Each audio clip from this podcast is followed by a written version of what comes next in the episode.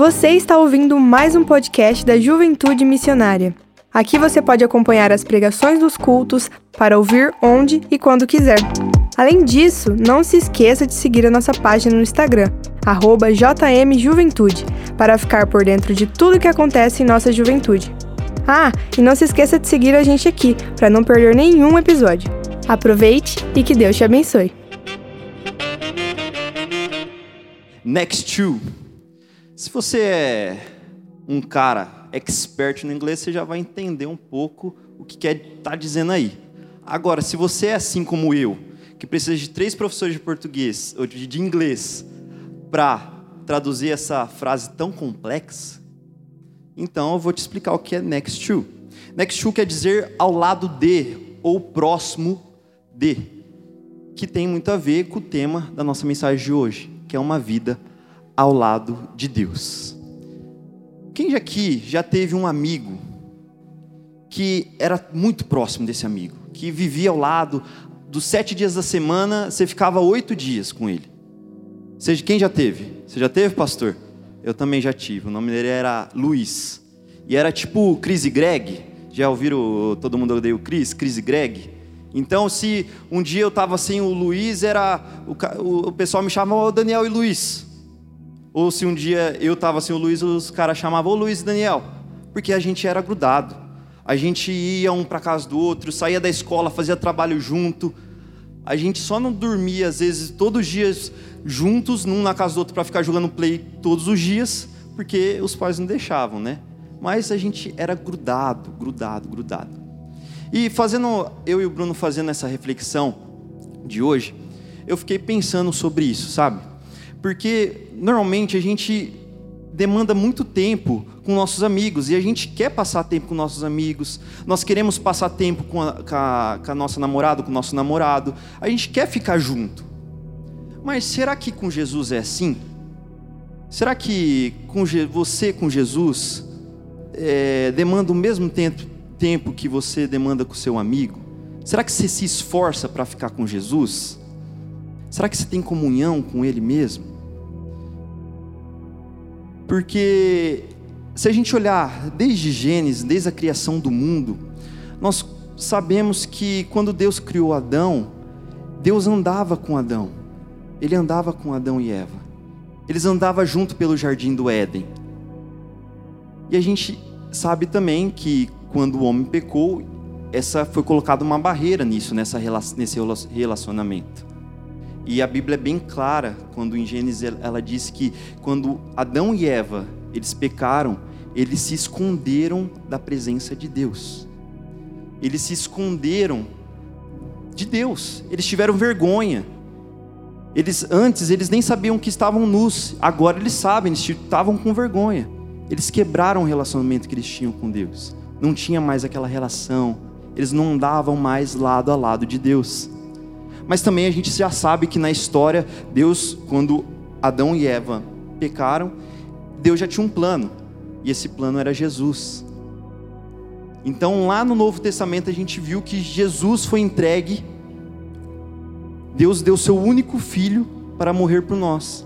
E quando Deus, quando Jesus ele morre e ele se ressuscita, ele essa relação, essa conexão é voltada o véu se rasgou e hoje nós podemos ter conexão com Deus 24 horas por dia. Nós podemos andar com Deus sete dias da semana, 24 horas por dia. E sabe, Kleber, às vezes eu fico imaginando, mano, porque quando a gente chegar no céu, eu fico imaginando os caras do Velho Testamento, a galera do Velho Testamento vai chegar, velho. Abraão, Moisés, esses caras assim, né? Chega, velho, tá vendo aquele cara ali? Ah, tô vendo. Quem que é ele? Ele está vivendo na nova aliança. Ele viveu na nova aliança, então ele tinha contato 24 horas com Deus.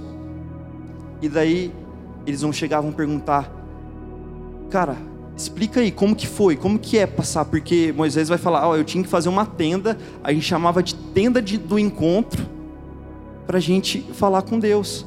Mas vocês não, vocês tinham contato 24 horas, era só fechar a porta do quarto e você já estava falando com Deus. E como que era viver assim? O que, que vocês fizeram? Qual, qual que foram as obras? O que, que vocês sentiam? E daí, o que, que a gente vai falar? O que, que a gente vai dizer para eles? Ah, então, senhor Moisés, a gente, nós, eu fazia um devocional lá de 20 minutos, né? às vezes o pastor mandava meus, os devocionais lá, eu só lia no dia e estava tudo certo. E eu ia na igreja de sábado e talvez eu ia de domingo, né, de vez em quando.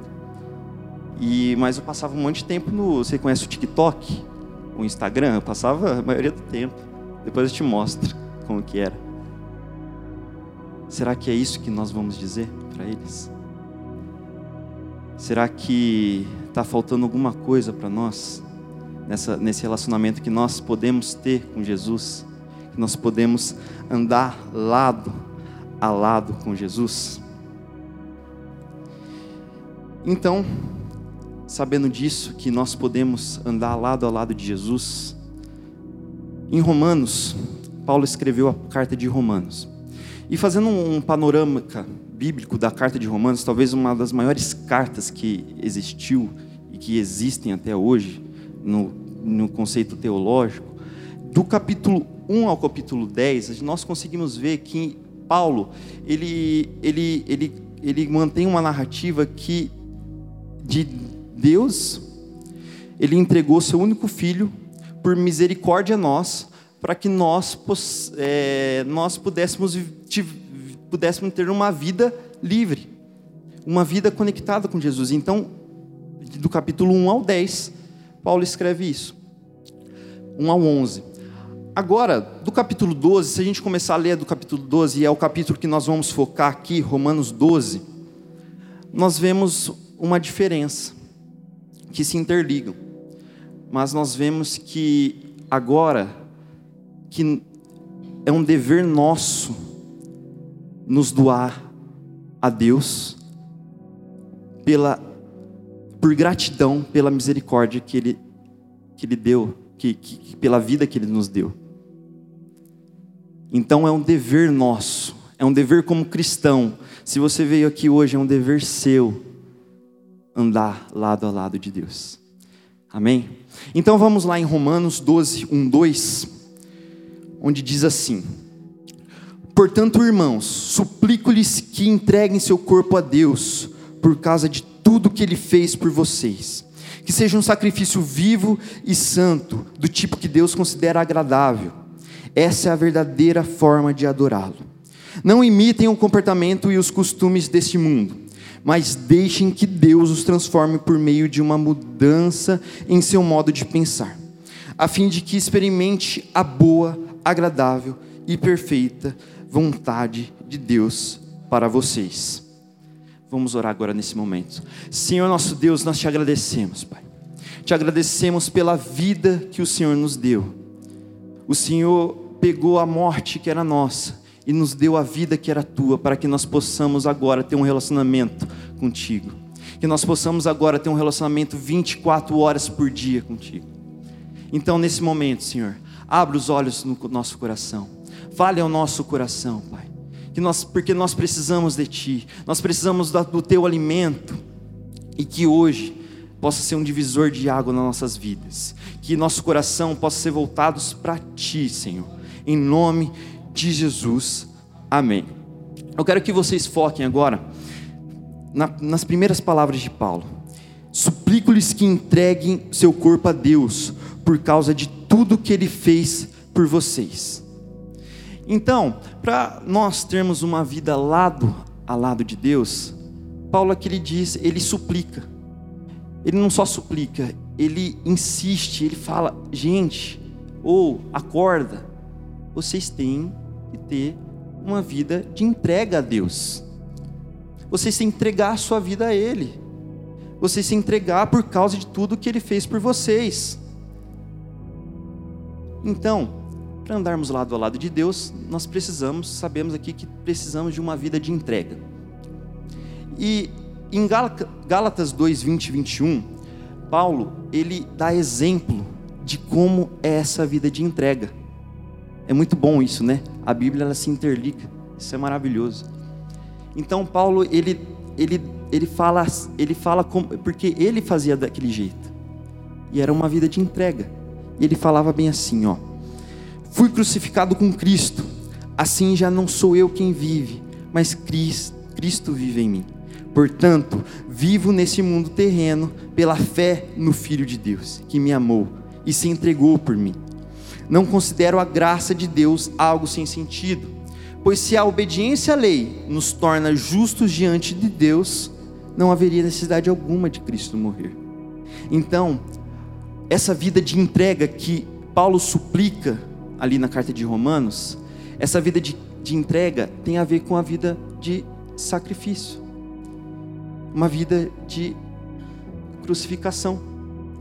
Porque ali fala: fui crucificado, crucificado com Cristo, assim já não sou eu mais quem vive, mas é Cristo que vive em nós.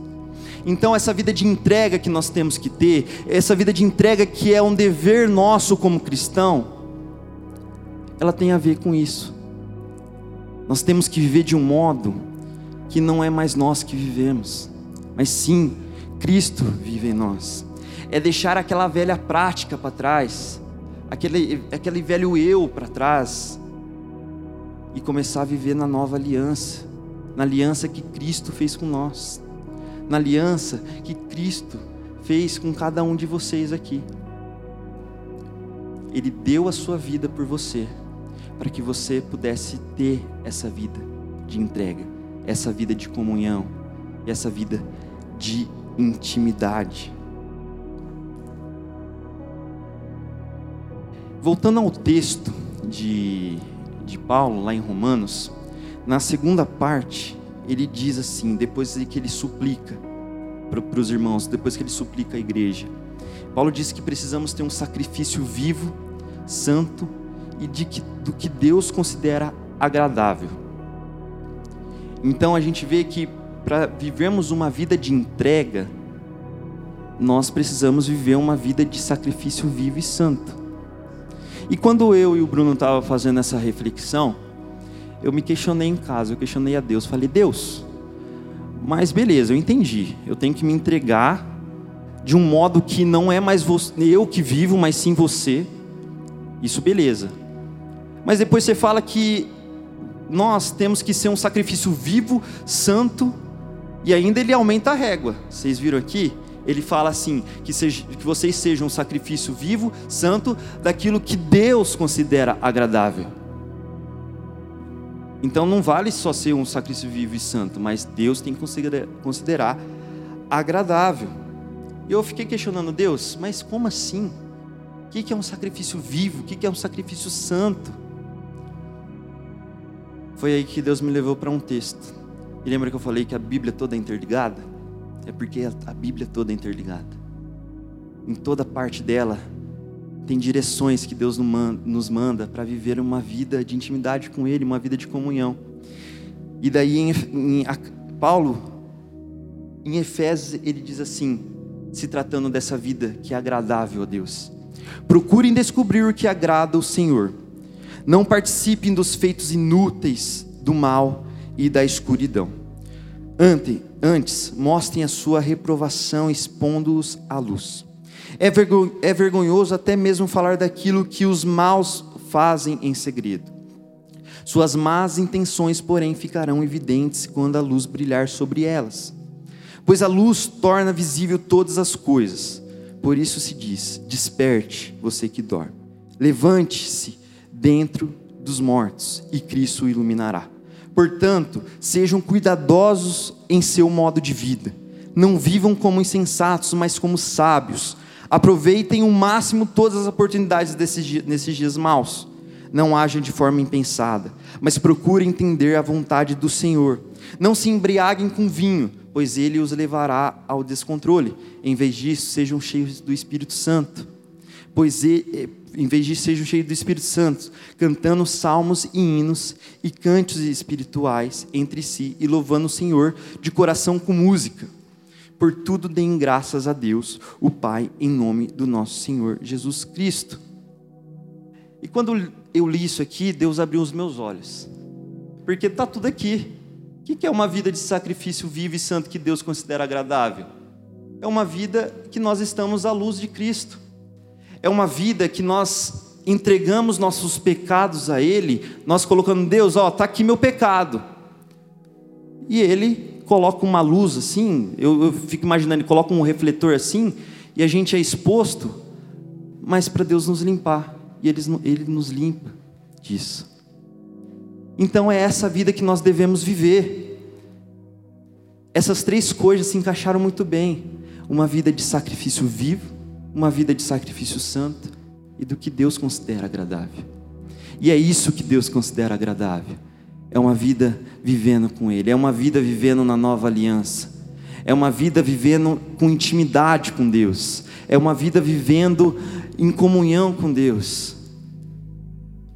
Talvez você está começando agora essa comunhão com Ele.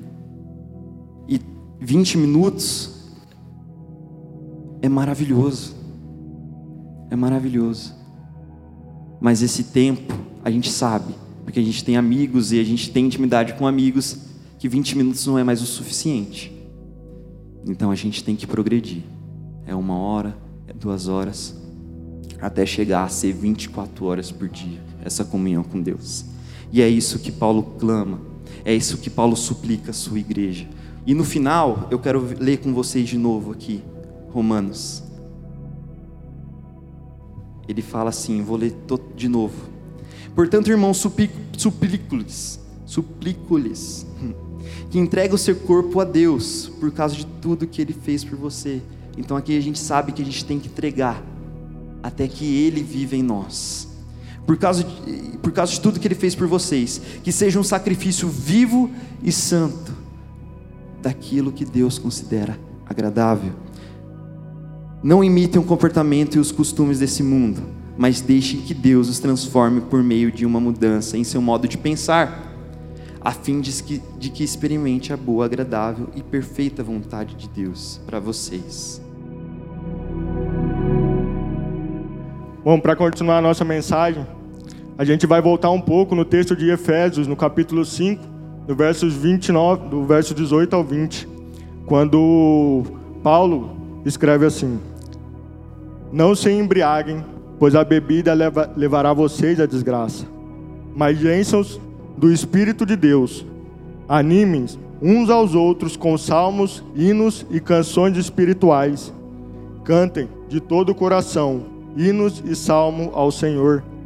Em nome do nosso Senhor Jesus Cristo, agradeçam sempre todas as coisas ao Deus Pai.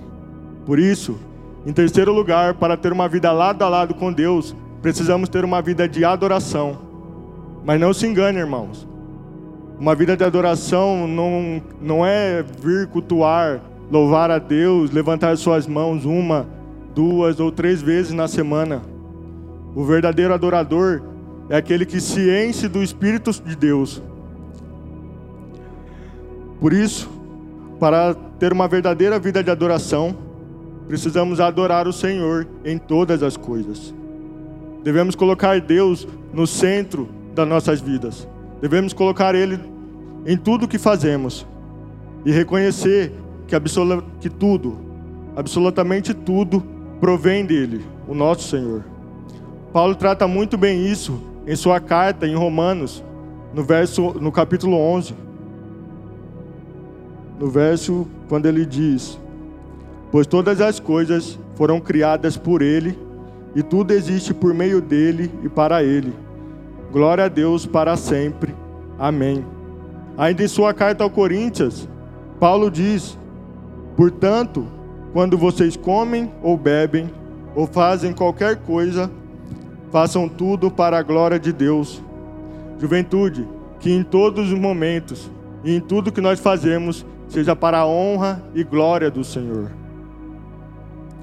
E um segundo ponto para ter uma verdadeira vida de adoração é adorar Deus não somente através de palavras. Deus quer verdadeiros adoradores, aqueles que adoram em espírito e em verdade. Jesus, em seu ministério, ele advertiu alguns povos. Em Mateus, no capítulo 15, no verso 8 ao 9, Jesus adverte os fariseus, dizendo: Este povo, com a sua boca, diz que me respeita, mas na verdade o seu coração está longe de mim. A adoração desse povo é inútil, pois eles ensinam leis humanas como se fossem meus mandamentos.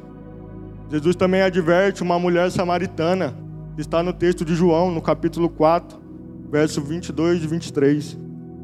Vocês, samaritanos, não sabem que adoram, mas nós sabemos o que adoramos, porque a salvação vem dos judeus.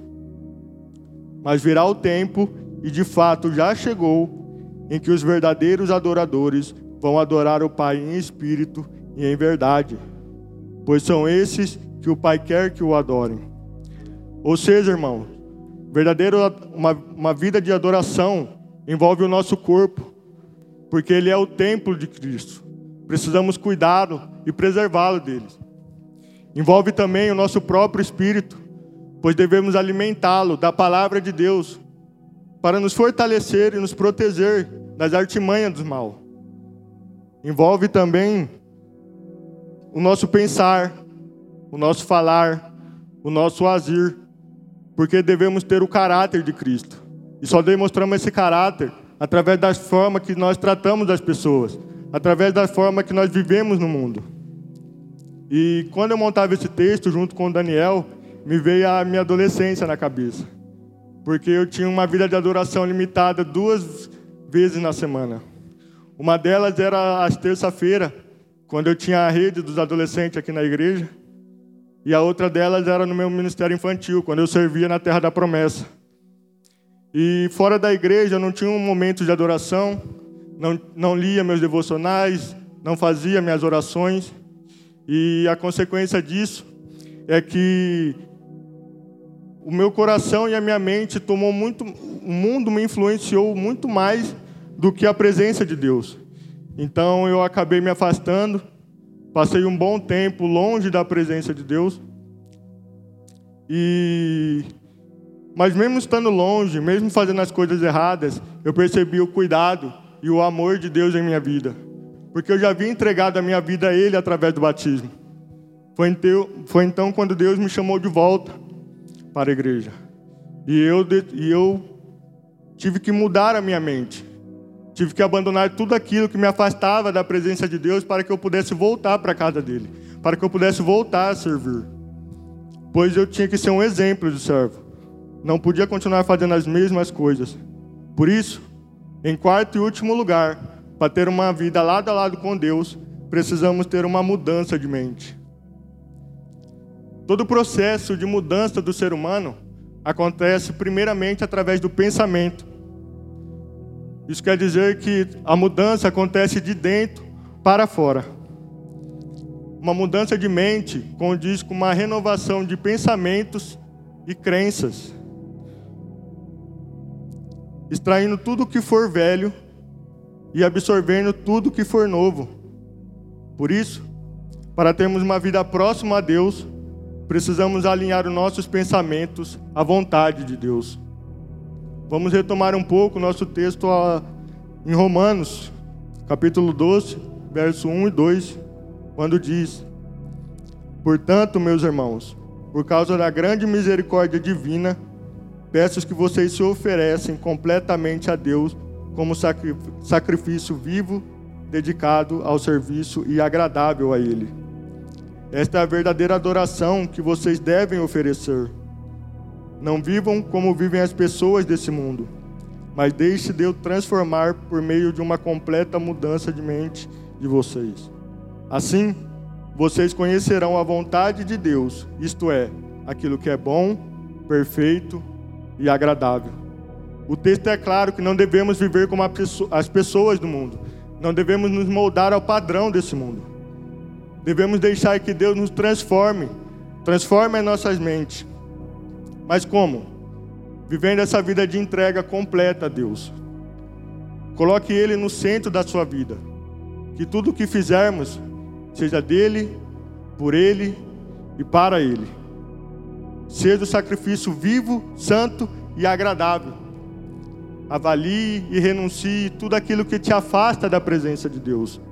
Seja hábitos, seja amigos, seja de atitudes. Afaste de tudo aquilo que te moldem ao padrão desse mundo. Seja um verdadeiro adorador. Se encham do Espírito de Deus, tornando-se mais íntimo deles, orando, lendo a palavra, louvando e mostrando seu comportamento e, e sua vida na sociedade, sendo um exemplo como servo de Deus. Isso é viver ao lado de Deus, pois tudo o que falamos aqui nessa noite e o que Paulo nos traz nesses dois últimos versículos em Romanos, ele traz a promessa de Deus em nossas vidas.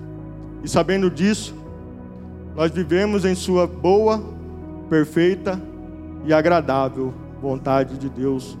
Amém?